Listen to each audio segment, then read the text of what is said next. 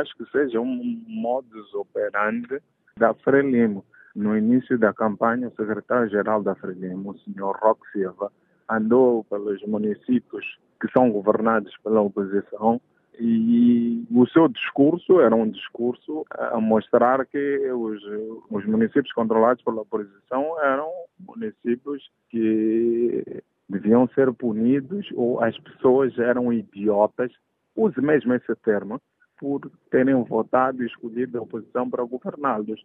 E o secretário-geral da Frelimo, lembra-me que ele disse, esses presidentes do município que reclamam do fundo de compensação autárquica, afinal pensavam que governavam e precisam de dinheiro da Frelimo.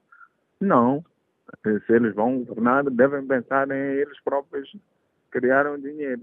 O problema de Moçambique, deste país, é que a Frelimo pensa que, por alguma razão, tem direitos consagrados, não sei onde, não pela Constituição, de governar Moçambique. E, infelizmente, a Frelimo tem sido um partido que, nos últimos anos, tem alistado para suas fileiras, no, daquilo que ele diz que tem 4 milhões de membros, tem alistado gente ignorante, gente sem os escrúpulos, que unicamente vê os seus benefícios próprios. E é este tipo de pessoas que acha e vê num secretário-geral do partido que não faz e reproduz, e eles só simplesmente estão a reproduzir. Que implicações é que este episódio pode ter para o resto do processo eleitoral? Nós estamos nas sextas eleições autárquicas neste país e nós já deveríamos, como moçambicanos, ter percebido que, como país e como nação, precisamos de aceitar a diversidade política e termos uh, o respeito pela tolerância política e democrática e termos aceitar a diversidade de opiniões.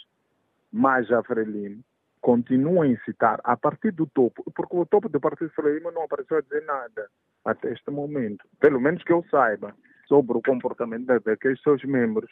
Não tendo dito nada, quer dizer que compactua e assina embaixo sobre aquele comportamento intolerante. Face a esta intolerância política que descreve, há razões eh, para temer o dia das eleições ou o pós-eleições? Nós temer o dia das eleições, obviamente, e num cenário em que em Moçambique a mídia internacional quando a Renamo assinou o DDR, disseram que seria pela primeira vez que Moçambique teria uma, uma eleição onde não havia partidos armados. Mas nós em Moçambique achamos que isso não é verdade. Isso é uma narrativa construída pela imprensa internacional. Nós temos uma eleição onde haverá um partido que tem direito a armas, que é o Partido Frelimo e a Polícia da República de Moçambique, que irá defender a todo custo os interesses deste partido.